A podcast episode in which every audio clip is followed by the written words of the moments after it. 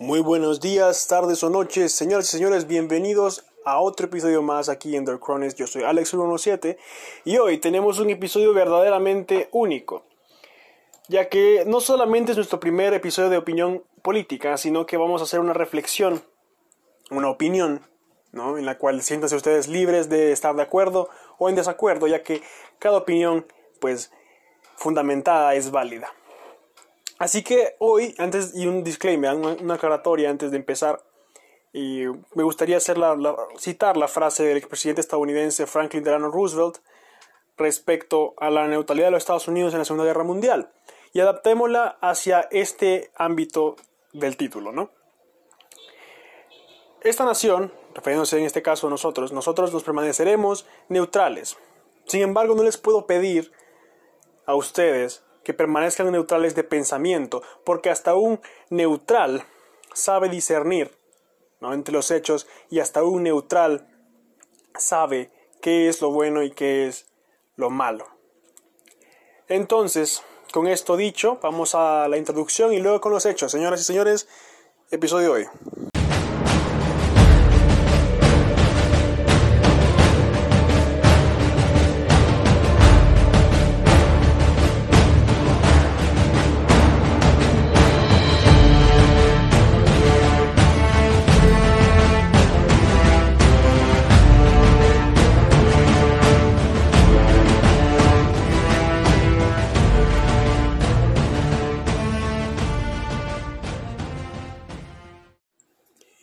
Cronistas, así están las cosas. Qué fecha más interesante el día de hoy. 30 de marzo del 2021 se dictó la, sentencia final sobre el caso de Juan Antonio Tony Hernández, hermano del actual presidente de la República de Honduras, Juan Orlando Hernández. Y se preguntarán por qué estamos haciendo este episodio hoy. Y es justamente por este caso, ¿no? Obviamente el título lo dice. Pero no solamente por esto, sino que hay que hacer una reflexión realmente de lo que viene ahora, porque mucha gente está celebrando de que pues se encerró a Tony, que se le dio la sentencia de cadena perpetua, más 30 años, que por cierto esa es la sentencia que se dictó. Y además de que otra gente está defendiéndolo, otra gente dice que hay que tener compasión con la familia del, del, del condescendencia también con la familia del imputado, entre otras cosas.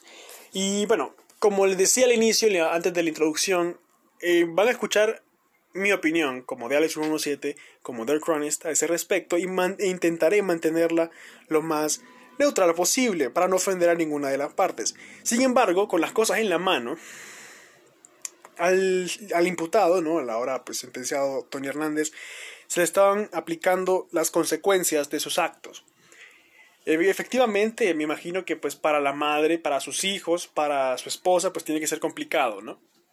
Sin embargo, también hay que tener en mente, de nuevo, que esas acciones que él realizó, pues afectaron a miles de familias en todo Honduras, pues y las acciones directas que él hizo, pues también afectaron a muchas otras familias que no recibirían realmente la justicia deseada. Entonces hoy es un día por parte de The Chronist para no tanto de celebración, sino de reflexión. ¿Podemos celebrar la justicia?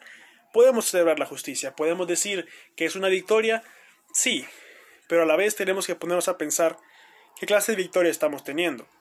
Vamos a poder eh, dar un paseo antes de, de llegar a las conclusiones por lo que fue esta historia.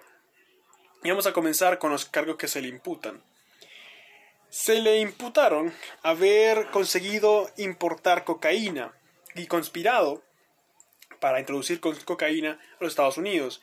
Otro de los cargos fue la posesión de ametralladoras y armas de destrucción eh, pues, de alto calibre, al igual que conseguir ¿no? armas y ametralladoras y conspirar para obtenerlas eh, a los Estados Unidos. E igualmente dio falso testimonio cuando eh, se le llamó a declarar en el año 2016 el 25 de octubre del 2016. Ya que según el documento enviado, ¿no? publicado por el, la Fiscalía del Distrito Sur de los Estados Unidos en Nueva York, desde el año 2004 hasta el año 2016, que seguía pues antes de ser capturado, el señor Juan Antonio Tony Hernández había fungido como narcotraficante y había hecho pues los cargos que se le imputaban. Aproximadamente se llegó a saber que recibió más de 50 mil dólares en soborno solo de Davis Rivera Maradiaga, la famosa cocaína marcada con las iniciales TH. Y, yo sé que, bueno, paréntesis, yo sé que la mayoría de personas que escuchan The Chronist son hondureños, sin embargo, para esa minoría que no lo son, este es un caso muy importante a nivel nacional. Bueno, y de hecho, a nivel internacional, se ha podido ver en medios como Al Jazeera, en medios como CNN, en medios como RT Russia Today, entre otros. Este escándalo que viene a ser que un familiar, y de hecho el mismísimo presidente de la República, esté involucrado en narcotráfico, al igual que expresidente, ya vamos a hablar de eso también. Y seguramente han visto, o por lo menos se ha publicado en estos medios extranjeros e internacionales, este tipo de noticias. Y es que, bien, antes de, seguir con, con la historia, es de hacer énfasis bastante en que esto no es algo reciente, no viene desde el primer gobierno de Juan Orlando Hernández, como les mencionamos antes, viene desde el año 2004. En ese año 2004 yo, personalmente, de Alex 117 tenía 3 años. O sea, la mayoría de personas que escucha el podcast está en el rango de edad de 23 a 18 años. Un poquito más, quizás de 28, 18 a 25, perdón. Ese es el 80% de la gente que escucha este, este podcast. Y eso, eso implica que para el año 2004 no tenían ni 10 años. Entonces, esto viene hace mucho tiempo, más de un tres cuartos de nuestra vida, al menos de, mi caso, ¿no? Y es, y es así porque esto fue algo premeditado desde el inicio. En el mismo documento de la Fiscalía del Distrito Sur de Nueva York, en los Estados Unidos de América, se hace mención de que en el año 2004, Tony Hernández, el acusado, junto con CC4, en este caso, el CC4 vendría a llamarse Juan Orlando Hernández. En aquel entonces, Juan Orlando Hernández era diputado por el departamento del Empira y recordemos quién era presidente en el año 2004, Ricardo Maduro Joest. A pesar de todo esto, y de que él fue diputado desde el 2004 en adelante, pues el siguiente mandato Juan Orlando Hernández sería también diputado en el gobierno de José Manuel Zelaya Rosales, que también tenemos una linda mención para él en, eh, más adelante. Y pues posteriormente la crisis del 2009, crisis política del 2009, Em, en el gobierno de el señor Porfirio Lobo Sosa, se acordó que el señor Juan Orlando Hernández fungiera como presidente del Congreso. E incluso, en el mismo documento que pues realmente recomiendo que, que, busquen, a pesar de que la sentencia ya fue dada al día de hoy, es muy importante tener en cuenta y, y, leer estas fuentes primarias, ¿no? Para poder realmente darse cuenta de que no solamente Tony Hernández, Juan Orlando, Ortiz Bonilla y quizás cuatro datos más estén implicados, no. Eso es algo que lleva más de una década de planificación y de ejecución por parte de los órganos del Estado en algunos casos y de los imputados. Entonces hay que hacer mención de eso también. Llegamos al año 2014, ya jugando al poder, primera elección. ¿Recuerdan ustedes en aquel entonces, al menos ustedes amigos hondureños y amigas hondureñas que nos están escuchando, que el, el aquel entonces precandidato presidencial Ricardo Álvarez denunciaba vehementemente que existía un fuerte nexo con el narcotráfico por parte del, en aquel entonces, precandidato presidencial em, Juan Orlando Hernández. Curiosamente, misteriosamente también, mejor dicho, el precandidato presidencial Ricardo Álvarez llegaría después, a pesar de defender a capa y espada ¿no? sus declaraciones previas, de un día para otro se silenció como si no hubiera nada eh, de lo que él había dicho, como si nada hubiera pasado. Y de repente se convirtió en el más fuerte eh, seguidor de la campaña política de Juan Orlando Hernández, convirtiéndose en designado presidencial, que es el equivalente a vicepresidente en sus dos mandatos, incluyendo el mandato actual. Curioso también decir que en aquel entonces el crimen organizado, ¿no? que el presidente Hernández se jacta de haber eh, disminuido de del montón de extradiciones que logró realizar, especialmente con Don H, ¿no? los cachiros, los Valle Valle, todos estos cárteles de narcotráfico y líderes, capos criminales, y realmente pues el que son básicamente lo que él aboga, que ellos son los que han impuesto estas entre comillas mentiras y falsos testimonios en el Distrito Sur de Nueva York y que se siente acongojado, bajo palabras suyas, de que estas mentiras, bajo muchas comillas, sean tomadas como palabra santa, cito textualmente. Entonces, a partir de este año 2014, vemos realmente un repunte de estas acusaciones, no solamente por miembros del Partido Nacional y misteriosos silencios posteriormente, sino también por medios de comunicación en aquel entonces no afiliados con el, gobierno. Sin embargo, también por la naturaleza de estos mismos medios, era muy puesto en duda realmente si estas, si estas situaciones eran verídicas o no. Y es que también tenemos aparte de los sobornos y los laboratorios que se encontraron en su contra, la cocaína marcada con ATH, entre otras cosas, una de las frases que más me llamó la atención que supuestamente el mismísimo Juan Orlando dijo, que es que le iban a meter, cito textualmente, la cocaína a los gringos hasta abajo de la nariz.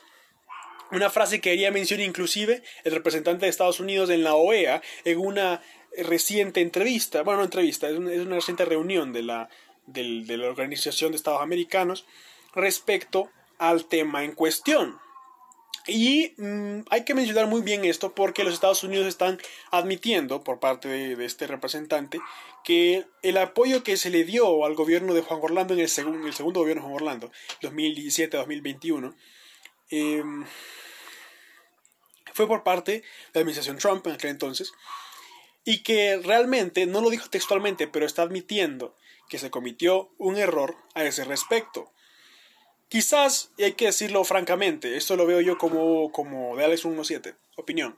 Quizás se reconoció al gobierno de Juan Orlando Hernández tan prontamente por las relaciones que tenía los Estados Unidos con Honduras y por la alternativa de poder en aquel entonces que era eh, Salvador Narrala, bueno, pues básicamente dentro del, del, área de influencia de Manuel Zelaya Rosales. Y hay que hacer mención también de que al reconocer esto, los Estados Unidos diciendo que necesitan obtener más presión, ¿no? hacer que funcione mejor la Organización de Estados Americanos OEA, a lo cual su presidente, el señor Luis Almagro, eh, vendría a responder que ciertamente los hondureños pagaron un gran precio, un precio mayor, ¿no? por la negligencia de no solamente los Estados Unidos de América, sino de la OEA como tal, al hacer acción en Honduras haciendo también memoria de que la OEA, mediante la Maxi, eh, hizo también eh, instar ¿no? que se volviesen a realizar las elecciones en Honduras para poder eliminar estas eh, irregularidades que presentaron en la elección de 2017, que todos recordamos con gran pena. Y dijeron que lastimosamente lo único que tuvieron que hacer, porque bueno, no se renovó el contrato con la Maxi, fue levantar sus cosas e irse del lugar, porque no eran más bienvenidos ahí. Sin embargo, eh, está de acuerdo con que se necesitan crear medidas más fuertes para poder eh, luchar contra la corrupción y el narcotráfico en los países latinoamericanos. ¿Esto qué nos dice? Esto nos dice que se van a reforzar los esfuerzos, valga la redundancia, valga la cacofonía, se van a, doblar los, los, esfuerzos, corrijo ahora, y para poder eh, luchar en contra de estas cosas, especialmente en países del istmo centroamericano, México y Colombia, porque son la ruta directa para los, eh, narcotraficantes para, para movilizar su droga hacia los Estados Unidos de América. Se ha dicho desde que se... Bueno, de hecho, eh, Tony Hernández fue llamado en 2016 a declarar a los Estados Unidos y él declaró que pues bajo acusación de narcotráfico y todo esto pues se declaró que él no era narcotraficante que pues que negaba todos los, los, los hechos ¿no? que se le imputaban. Sin embargo pues sabemos que el departamento de Drug Enforcement Administration la DEA sabía más que esto. Se confirmó el 23 de noviembre del año 2018 cuando se captura a Tony Hernández en Miami. Una noticia bastante fuerte pero que realmente no tuvo tanto auge aquí en Honduras. Realmente se mencionó y hubo medios que lo denunciaron, hubo medios que quedaban sorprendidos, otros no se pronunciaban al efecto, otros medios, como se dice aquí en Honduras, ¿no? Eh, tarifados, que pues, si me permiten a mí decirlo, es una lástima que los medios de comunicación en Honduras se presten a este tipo de cosas. No me consta a mí como de Alex 117, sin embargo, sería una lástima que así fuese y esperemos que la justicia realmente llegue a estos medios si es que realmente cometieron las injusticias y las barbaridades que, que, se les imputa. Ahora, una vez capturado, se prepara el juicio contra Tony Hernández, se emite el documento del cual les estoy diciendo todos estos datos, donde solamente, no solamente, perdón, se mencionaba al, imputado Tony Hernández, sino que habían otros muchísimo más relevantes, como viene a ser en aquel entonces el presidente por segundo periodo, Juan Orlando Hernández, como conspirador 4, CC4. Al entonces hijo del, bueno, sigue siendo hijo de él, ¿no? Al hijo de el expresidente Porfirio Lobo Sosa, Fabio Lobo, que actualmente está también ya condenado por eh, delitos de narcotráfico, entre otros eh, personajes. E igualmente se hacía mención de la, el, aquel entonces presidente el Juan Orlando Hernández, el expresidente Porfirio Lobo Sosa y recientemente en el juicio de Giovanni Fuentes, que se dio el 22 de marzo del 2021, hace una semana, salieron eh, bastantes, por así decirlo, no una, la lista de Giovanni se le dice por aquí, bastantes co-conspiradores, bastantes personas que fueron señaladas por delitos de narcotráfico, entre ellos de nuevo, el expresidente Porfirio Lobo Sosa, Juan Orlando Hernández, actual presidente, y el expresidente Manuel Zelaya Rosales también. Y no es de alegrarse decir que nuestra clase política, como se le llama por aquí, ¿no? Mm, esté relacionada con estos delitos de narcotráfico, sino que es cuestión de decir, por lo menos, está parejo. Y eso no es bueno en su parte. Pero también hay que decirlo, si todos los partidos políticos, o al menos por en este caso, los partidos más grandes, es decir, Nacional, Liberal y eh, Libertad de Refundación están con manchas de narcotráfico, quiere decir que estos partidos necesitan ser reformados, necesitan volver a armarse de una manera que la gente vuelva a tener confianza en ellos. Y si estas personas en el Partido Nacional, por ejemplo, Juan Orlando Hernández, terminan extraditados, terminan en una cárcel en Estados Unidos por el narcotráfico, y si Gianni Rosenthal, ex bueno, narcotraficante, se le vuelve a imputar en cargo de, narcotráfico, si Mel Zelaya termina siendo culpable de cargo de narcotráfico y termina en una cárcel estadounidense, significa que los tres partidos políticos más grandes de Honduras no van a tener una cabeza que los dirija y tienen que buscarse nuevas personas para que dirijan estos, estos partidos políticos y que teniendo fe de que la juventud tome realmente en, en aras del desarrollo de los pueblos, en marco de la libertad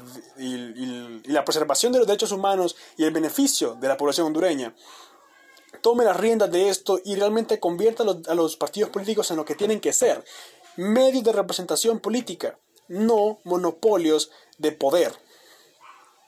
Diciendo esto, ya pues relajando un poquito la vena, el 26 de octubre de 2020, se asesina, esto es otro, dato para mencionarles, se asesina en una cárcel de máxima seguridad, y pongo muchas comillas a ese respecto, a Neri López Sanabria, perdonen, que se llama como Magdaleno Mesa Funes. Recordarán haber visto el video, o por lo menos escuchado la noticia, lamentable cómo mataron al tipo, bueno, no era inocente, pero tampoco merece morir así nadie, ¿no?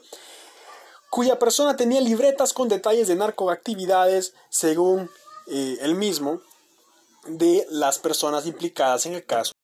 Kevin Castle, se sabe, bueno, y se lo dijo a, Tony Hernández, que su hermano, refiriéndose al presidente Hernández, Juan Orlando Hernández, está implicado también en narcotráfico. Y no solamente él, sino que también el Tigre Bonilla, eh, que fue pues eh, también parte del, del, del, gobierno hondureño, al igual que condenó las acciones de las Fuerzas Armadas de Honduras al apagar radares, por ejemplo, para dejar que las avionetas con, con cocaína pues llegaran al país o salieran del país, entre otras cosas.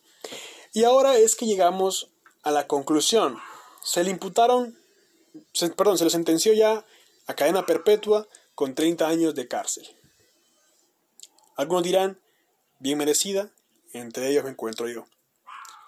Otros dirán que, pues, los que sean afines al partido político nacional y que estén de acuerdo con las eh, opciones perdón, con, las, con los dictámenes de Juan Orlando Hernández, porque también hay nacionalistas que no son eh, partidarios de lo que está haciendo Juan Orlando Hernández, Juan, Orlando Hernández en el poder.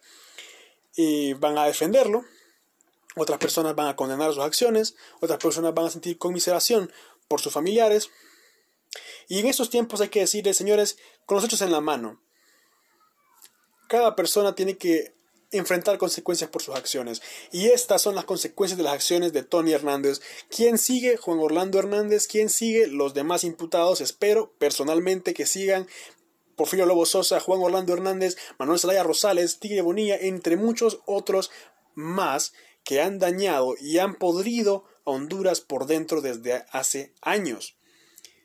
Honduras se merece mejores políticos, Honduras se, se merece mejores condiciones de vida. El 66%, si no más, de la población, según cifras del Banco Mundial 2019, está bajo el umbral de la pobreza. Esto de 2019, imagínense ahora en la pandemia. imagínense la pandemia, ETA y IOTA. ¿O acaso ya olvidamos también cómo fue eh, antes de la pandemia? ¿Cuándo se cerró Honduras al, en general? Era aproximadamente 13 de mayo, perdón, de marzo del 2020, cuando El Salvador ya tenía casos confirmados y había cerrado sus fronteras, aeropuertos y puertos, cuando Guatemala había presentado casos, cuando Costa Rica, República Dominicana ya habían cerrado sus, sus fronteras. Honduras seguía abierta de par en par.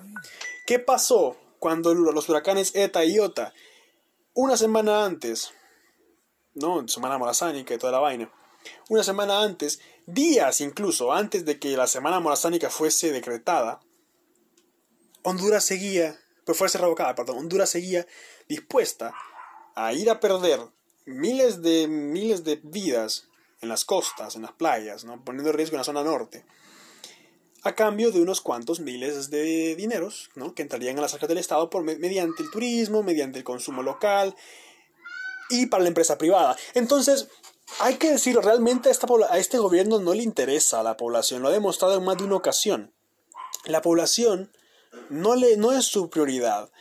A este punto el gobierno no tiene nada que ocultar. Y si me preguntan a mí, no entiendo realmente el cinismo de este gobierno en seguir ocultando lo obvio.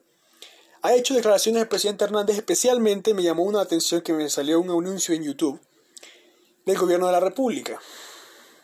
Han salido anuncios en la televisión. Ustedes saben que los anuncios se pagan.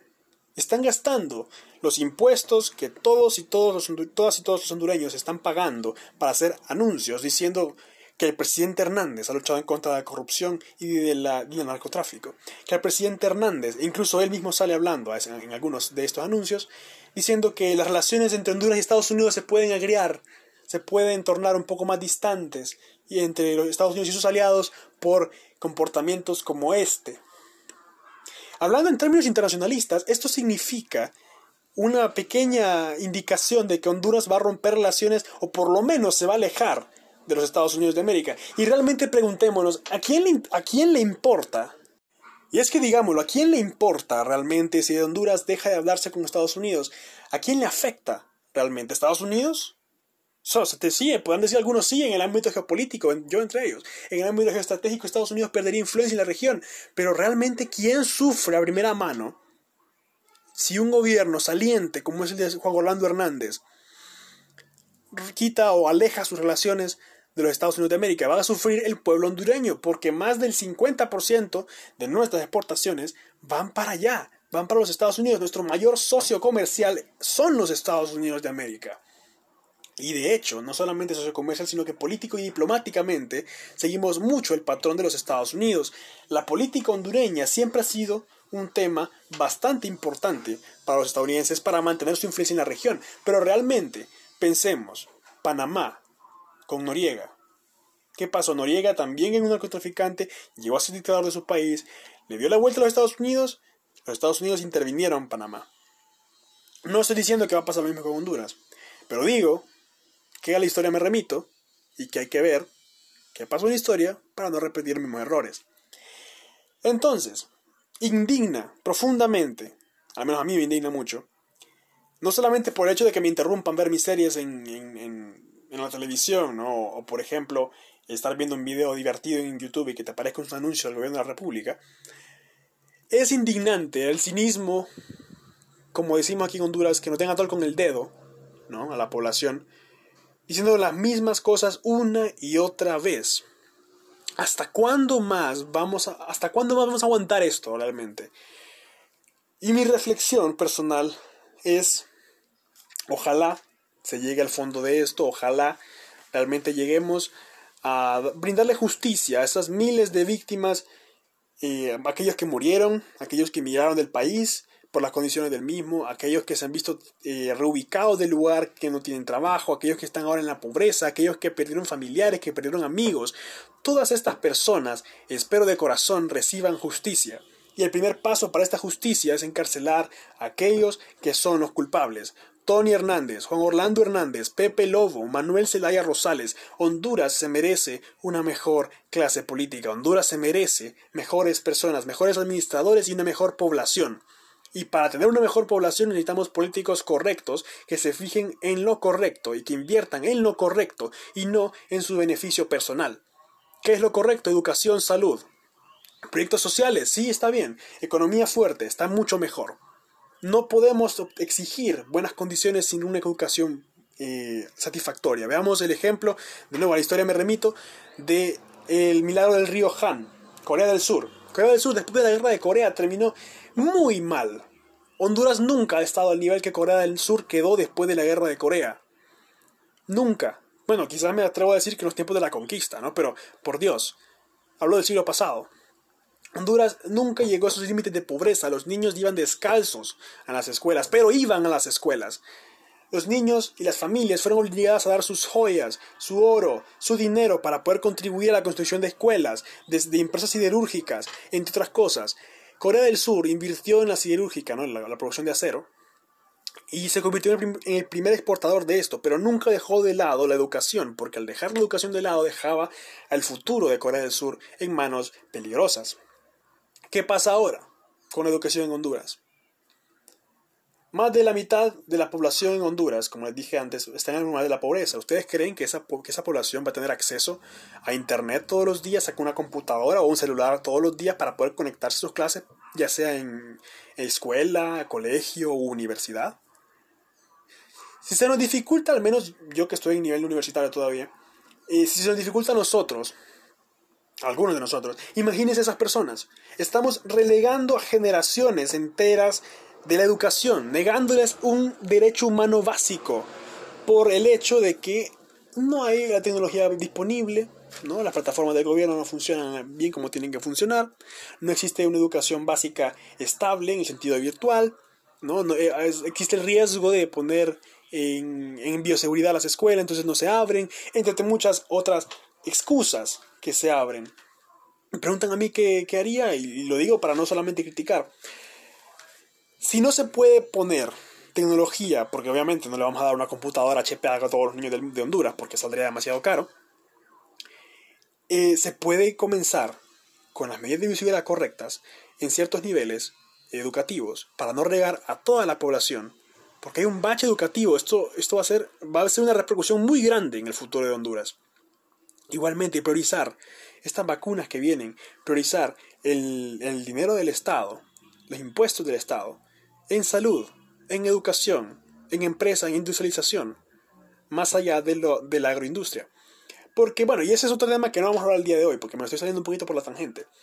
Volviendo al tema de Juan Orlando y de Tony Hernández. Honduras se merece mejores, mejores eh, políticos, mejores personas que administren el país.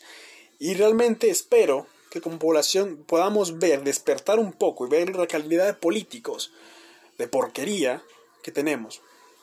Esta de nuevo es una posición mía, ustedes pueden eh, diferir de mí. O sea, yo en lo personal de Alex 17 y pues eh, The Chronist no milita en ningún partido político, no se considera de ninguna ideología eh, más que pues el razonamiento y el análisis crítico, porque realmente consideramos que los partidos políticos actuales, al menos en Honduras, los partidos políticos se han encargado de ser sectarios. O sea, sos liberal, sos liberal, si sos nacionalista y vamos a ganar. Y no es así la cosa. No somos liberales ni nacionalistas ni libre contra el mundo. No, somos hondureños, señoras y señores. Somos hondureños. Y tenemos que abogar por la unidad nacional. El país está dividido entre personas que apoyan al gobierno, personas que no lo están, personas nacionalistas, personas liberales. Eh, así está la relación en Honduras y no debería ser así porque estamos divididos no vamos a poder avanzar en conjunto hacia el beneficio común. Entonces mi recomendación, muy humildemente, a todos ustedes escuchas es analicen, estén al pendientes, no dejen que les den a tol con el dedo, analicen, estudien y sigan viendo las noticias día a día, por más deprimente que sean. Pero es nuestro, es nuestro deber cívico y moral permanecer eh, razonando, criticando, llegando a nuestras conclusiones con los hechos en la mano. Esta es la conclusión que yo llegué, pero ustedes pueden tener una, conclusión mucho mejor. Entonces, cuando la tengan, háganla saber. No se queden callados porque es necesario que como hondureños y como joven, juventud participemos activamente de la política, porque la política lo es todo. Y lo, el todo, con todo me refiero a la administración pública, porque ese es el futuro de las personas que vivirán aquí en unos años, que serán nuestros hijos, nuestros nietos y así. Entonces, Tony Hernández, ¿quién sigue? Señores, eso fue nuestro episodio de hoy. Muchas gracias por escucharlo. Lamento que se me fue la voz ahí un par de veces. Y mm, me emocioné. Este fue nuestro primer episodio de opinión política. Habrán más, donde pues tendremos de vez en cuando algún que otro invitado. Les soy honesto, hoy tenía pensado hacer el episodio de Palestina el primero. Esto ya, ya tengo la investigación lista, solamente de hacer el, el guion. Pero recordé que hoy era el juicio de Tony Hernández y dije, no, tenemos que hacer una opinión ¿no? a ese respecto y aquí estamos. De nuevo, espero que les haya gustado. De nuevo, pueden estar en desacuerdo o de acuerdo conmigo, no importa. Eh, cada opinión es válida. Ustedes tienen la suya, yo tengo la mía. Yo solamente me encargo de dar los, los hechos en la mano y darles mi opinión, mi conclusión. De nuevo, muchas gracias por escucharnos, señoras y señores. Algo más que mencionar respecto al tema será mencionado en otras ocasiones con más personas o con menos personas, depende. Y ahí vamos a vernos. Señoras y señores, nos vemos en la próxima.